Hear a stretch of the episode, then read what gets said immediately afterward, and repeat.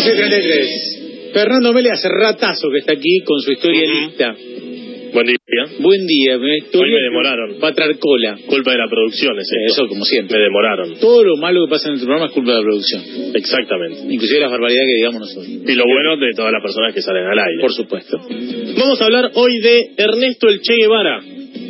Nacido el 14 de junio de 1928 en la ciudad de Rosario, provincia de Santa Fe. Mm. Algunas fuentes dicen que no nació el 14 de junio, sino el 14 de mayo, un mes antes, y que fue anotado un mes más tarde porque la madre no quería exhibir que había quedado embarazada sin estar casada. Pero, por favor. Era muy común. Sí, Fue el mayor... Quiere decir que sería, podría vivir, sería muy viejito, pero tendría 90 años. Hay gente que Tendría 90 años, Tampoco sí. tendría Bueno, 190. bueno, ayer Menotti cumplió 80. Eh, por eso. Exactamente, tenía 90 en este momento. Fue el mayor de los cinco hijos de Ernesto Guevara Lynch y Cecilia de la Serna. Casualmente Rodrigo de la Serna participa en un personaje, pero no tiene nada que ver. Sus dos padres provenían de familias de la alta aristocracia argentina. De hecho, el abuelo de su papá, Patricio Julián Lynch y Ro, fue considerado en su época como el hombre más rico de Sudamérica. Es decir, que venía de una familia de mucho dinero. Al momento de nacer, Ernestito Guevara, sus padres tenían una plantación de yerba mate en Caraguataí, en la provincia de Misiones, por lo que alternaban su residencia entre Buenos Aires y Misiones, trayecto que hacían en barco de vapor por el río Paraná. Una versión dice que tuvieron que parar de emergencia en Rosario para dar a luz porque la madre ya no daba más, entonces frenaron en el medio de su trayecto entre Misiones y Buenos Aires ¿Qué pasa si nace en el río?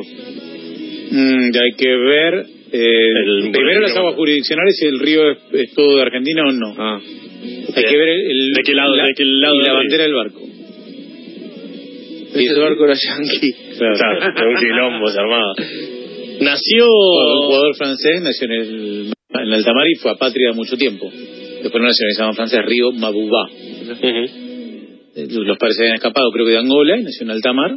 En un barco, creo que no tenía bandera, en un barco que transportaba gente que se escapaba de un país y fue a patria mucho tiempo. Hasta que se hizo francés. Eh, lo, claro, jugó en Francia y finalmente. En este caso, una versión dice que tuvieron que parar de urgencia porque la madre ya tenía que parir, y otra dice que estuvieron unos días justamente para ocultar este embarazo previo al matrimonio.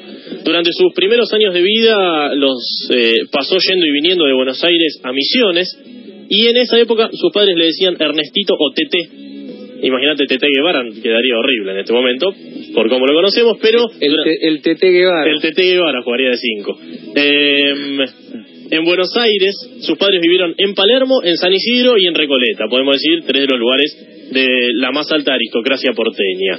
Pero a los dos años de edad, el pequeño Ernestito tuvo su primer ataque de asma, enfermedad que tendría durante toda su vida, por lo que su familia decidió irse a vivir a Córdoba y se instalan en Alta Gracia.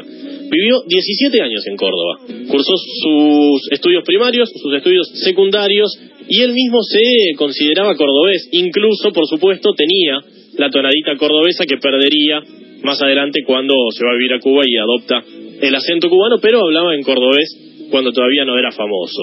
El asma marcó muchísimo su infancia, tenía muchos ataques y muy severos que lo dejaban a veces postrado en la cama durante días enteros, tenía inconveniente para ir a la escuela, empezó el colegio a los 8 años, en segundo grado, se salteó primero inferior y primero superior, y no podía hacer deportes, aunque a veces se escapaba, se iba a jugar con sus amigos, y los pibes tenían un ataque de asma y lo tenían que cargar al hombro hasta la casa porque no podía Al rugby, ¿no? le gustaba el rugby, pero más adelante, no todavía, cuando retorna a Buenos Aires. Tanto tiempo adentro lo hace empezar a leer mucho.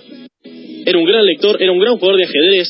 Le gustaba leer a Sandokan de Emilio Salgari, le gustaban los libros de Julio Verne, de ahí también su gusto por los viajes que ahora hablaremos.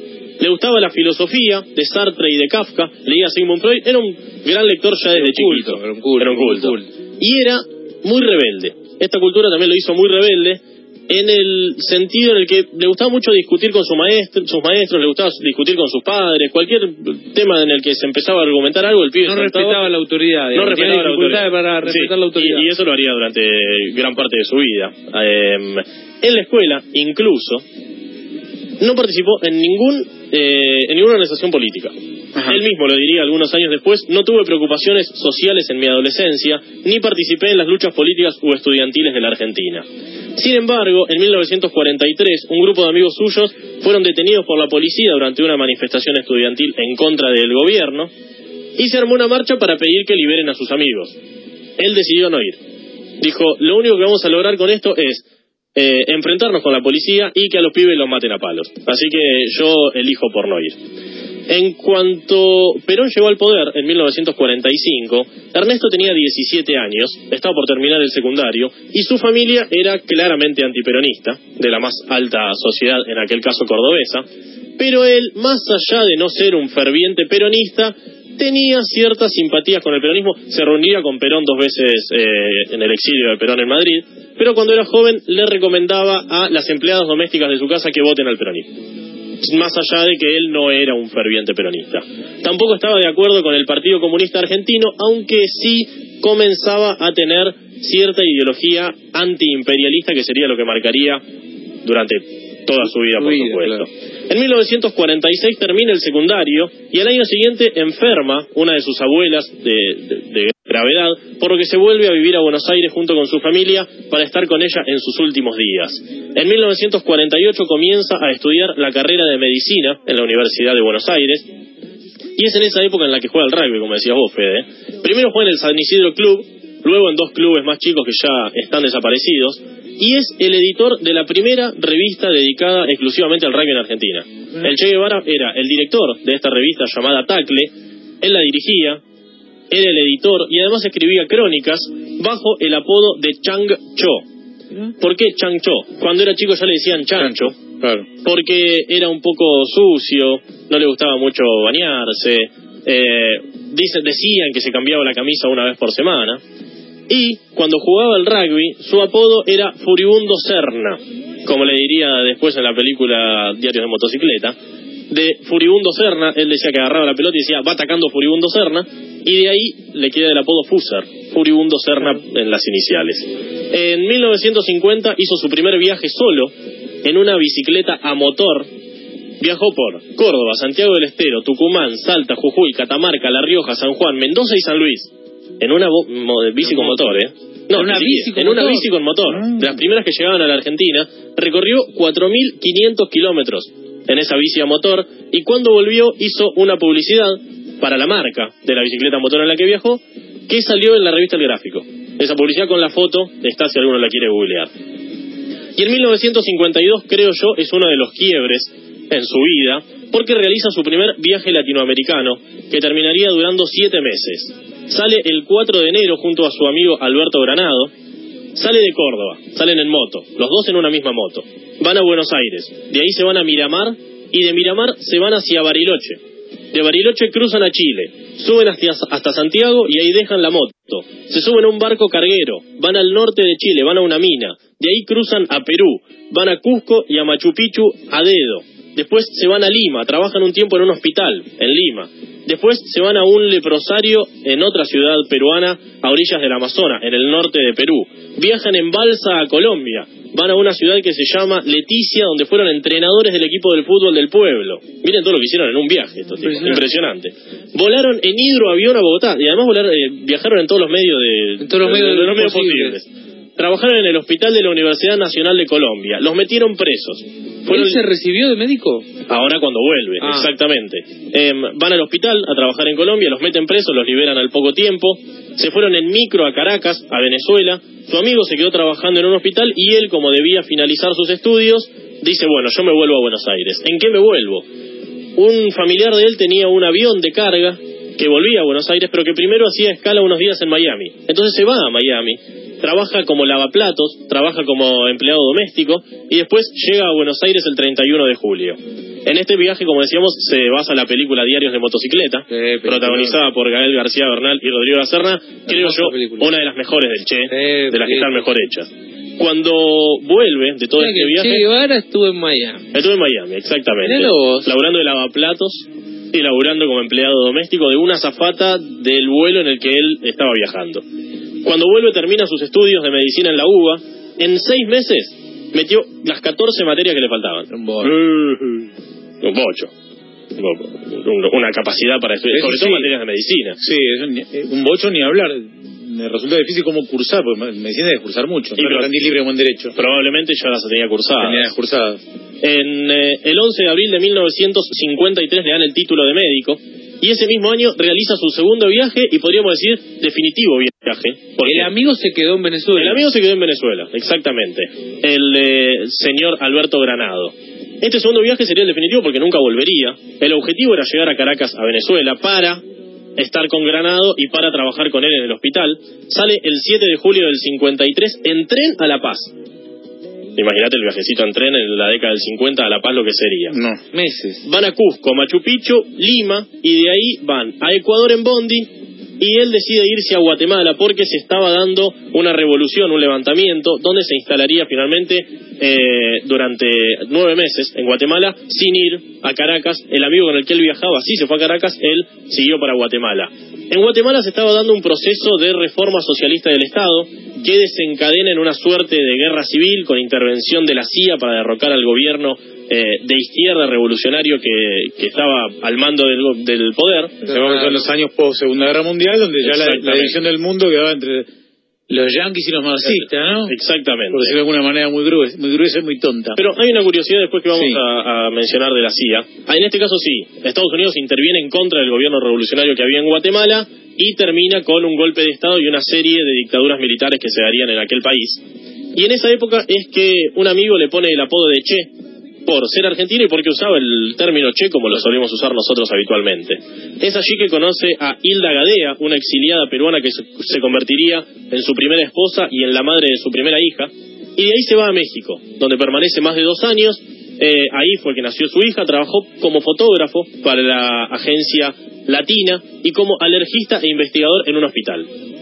Y ahí conoce a Raúl Castro y a partir de Raúl Castro conoce a Fidel y Fidel le dice, estoy armando el movimiento 26 de julio, lo voy a dirigir yo y tenemos eh, la idea de volver, había estado preso Fidel Castro, algún día hablaremos tal vez de él. ¿Querés unirte como médico al movimiento 26 de julio?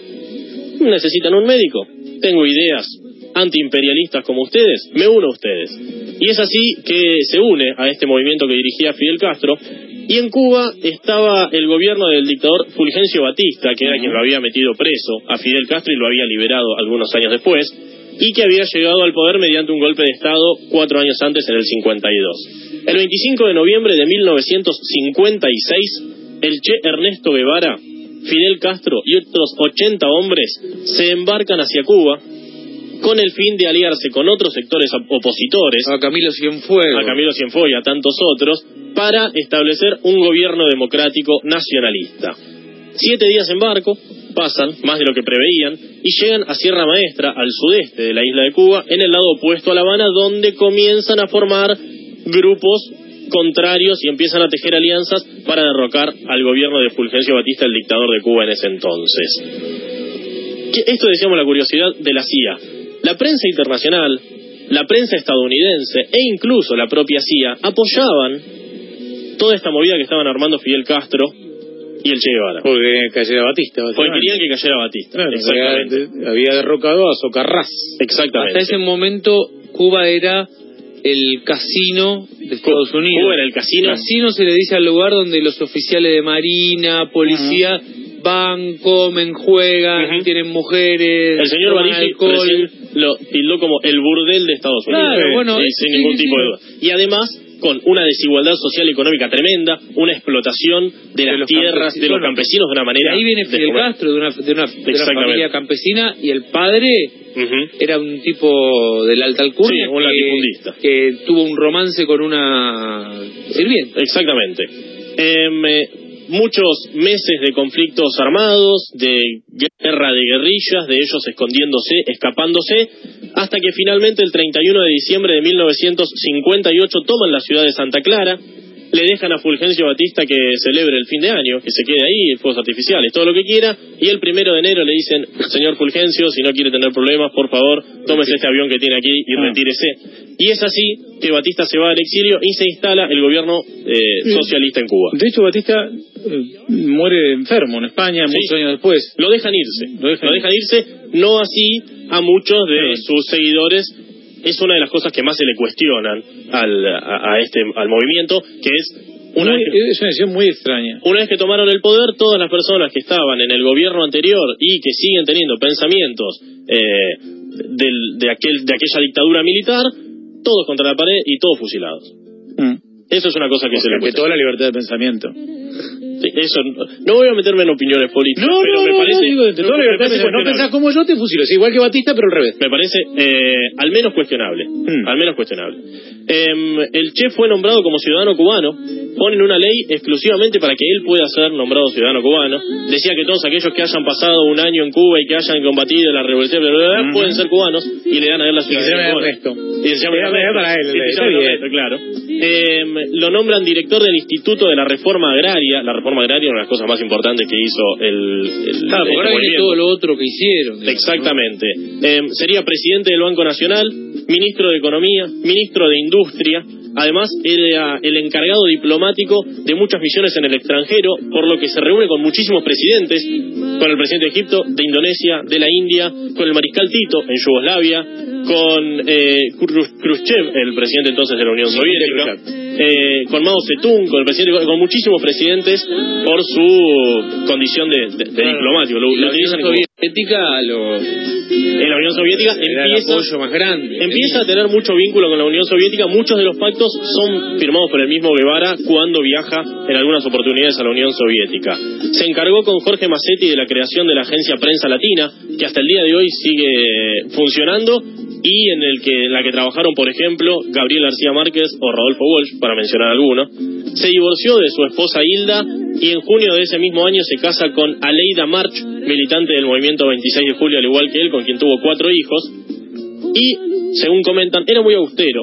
Por ejemplo, cuando lo nombran presidente del Banco Nacional, le correspondía un sueldo de dos mil pesos de aquel entonces. Sin embargo, él decide quedarse con el, cueldo- el sueldo de 250 que tenía como comandante, cediendo eso- esos dos mil pesos para que se utilicen para, para con- controlar y sobre todo volver a regular todo el conflicto agrario que habría, que era lo, lo que principalmente eh, preocupaba a Fidel Castro y a Che Guevara el apoyo que había brindado los Estados Unidos a esta revolución, por supuesto, cuando tomaron el poder y se dieron cuenta que era lo que estaban haciendo, Estados Unidos dijo, eh, no, discúlpame, y es porque rom- rompen relaciones finalmente con el gobierno cubano, rompen relaciones mutuas. No es que Estados Unidos dijo yo no tengo más relaciones con ustedes. Desde Cuba también dijeron eh, nuestro gobierno es totalmente antiimperialista, por lo tanto con ustedes no queremos saber absolutamente nada. Y la idea del Che Guevara era la internacionalización de la lucha antiimperialista, que no se quede solo ahí, lo que lo lleva a armar algunas otras organizaciones de guerrillas él tenía la idea de Latinoamérica, él tenía la idea de Asia y algunos países de África. Y se da, en aquel entonces, un eh, conflicto conocido como el conflicto de los misiles, que fue, Estados Unidos tenía en Turquía misiles apuntando a Moscú. La Unión Soviética tenía en Cuba misiles apuntando a Washington. El que disparaba primero se pudría todo. Eso Sí. fue Sí. eh, la- Durante años. durante años, exactamente. La famosa región donde después ninguno se animó a apretar el botón porque sabía que era el fin del mundo. ¿no? Ninguno apretó el botón porque era una guerra nuclear que podía terminar en cualquier cosa. ¿Cómo se soluciona este problema? Un acuerdo de paz entre los dos países. El Che Guevara no estaba de acuerdo con la paz, firmar ningún tipo de paz con Estados Unidos, y es por eso que le manda una carta a Fidel que termina diciendo hasta la victoria siempre patria o muerte, que es su famosa Claro. frase que él nunca dice, si la escribe en una carta y Fidel La lee mal. la lee mal, exactamente, y es así que forma un grupo guerrillero. Ahí ya se había engomado el Che, estaba Y ahí, de rojo. ahí ya estaba, sí, ya estaba, ya tenía demasiado. estaba- había pasado de se había comido su mismo personaje, Claro. podríamos decir. Em, Y un gru- verdad que ponerse un tratado de paz, sea con quien sea, y sí, eso eso me hace ruido siempre. Además, empezó a tener sus diferencias con, con el movimiento guevarista y dijo, bueno, yo mejor me voy. Por un lado, armó un grupo guerrillero que mandó a Salta, comandado por Jorge Massetti, quien había estado con él en la agencia Prensa Latine, y él decide irse al Congo, donde existía también una lucha revolucionaria contra un gobierno dictatorial y militar apoyado por Estados Unidos. Sitúame año, por favor. Año 1966, 65. 65. 65, sí, 65. Mandó un comando a Salta, Argentina gobierno democrático en el 65. Exactamente. Mm. Pero él, Bárbaro. como decíamos, Sí. se había juntado con Perón, le había dicho a Perón que lo Mm. apoye, Perón no lo apoya, pero le dice que si volvía al gobierno y lo ayudaba a volver, sí lo iba a apoyar. Ahí tiene un poco el, fundamento de esto, de la lucha fundamentalmente antiimperialista. Él no, no estaba en desacuerdo con gobierno democrático o dictatorial, sino que él lo que quería era que deje de intervenir Estados Unidos Mm. en todas las situaciones en las que él no estaba de acuerdo. Eh, se va al Congo. En el Congo tiene muchísimos problemas de idioma, por supuesto. Se va al Congo porque queda bien en el centro de África. Él creía que se podía irradiar el, este movimiento revolucionario para todos lados. El Congo tiene nueve países como límite y había un gobierno dictatorial. Dice, este es el lugar ideal. Tiene problemas con el idioma, no lo entiende nadie, no funciona nada. Él escribe, esta es la historia de un fracaso cuando escribe sobre la historia del Congo. Por lo tanto, se va a Praga en 1966 y luego a Bolivia donde también intenta establecer una guerrilla. La CIA lo empieza a buscar por todos lados, dice nosotros tenemos que terminar con este tipo. Y el 8 de octubre fue herido en un combate en su pierna izquierda. Estaban siendo acorralados por el ejército boliviano. Él manda a un grupo de enfermos que estaban con él a que vayan delante para él distraer a las tropas. Lo hieren, lo capturan y la mañana del 9 de octubre el gobierno de Bolivia anunció que Ernesto Guevara había muerto en combate. Sin embargo, todavía estaba vivo. Lo anuncian en la mañana, lo terminan matando por la tarde. Lo capturan junto con uno de sus compañeros, lo interrogan y desde la CIA llaman por teléfono a Félix Rodríguez, un agente encubierto de esa agencia que estaba en Bolivia, y le dicen, eh, termina con este tipo, mata a este tipo. Para hacerlo pasar como muerto en combate le disparan en el pecho y la tarde del 9 de octubre su cuerpo es llevado a un hospital de la ciudad de Valle Grande, también en Bolivia, donde fue lavado y exhibido durante todo ese día y durante el, todo el día siguiente, el cuerpo del Che Guevara. Si quieren buscar, hay imágenes. Sí, muchas fotos tienes, Sí. es un disparate. eh, eh, miles de personas vieron el cuerpo del Che Guevara, le cortan las manos para corroborar que fuese él, para hacerle Las pruebas huellas. de huellas dactilares, y Bien. fue enterrado en una fosa común con cuatro compañeros. Su cuerpo fue encontrado en 1997 y llevado a Cuba, donde permanecen hasta el día de hoy en el Memorial Ernesto Guevara en la ciudad de Santa Clara, esa famosa ciudad que él tomó y que pudo derrotar a Fulgencio Batista. Bueno, bien. Como se preveía, una biografía potente. ¿no? Potente, sí. Potente, no exenta de alguna polémica. Con mucha gente que lo quiere y mucha gente que lo resiste, pero potente. Después su figura se ha utilizado de miles de maneras, Sí, tanto positivas como como negativas. tal cual. Tal cual. Gracias, Fer. Interesantísimo. Hasta el martes que viene. Fernando Mere, cuando quedan cuatro para el mediodía.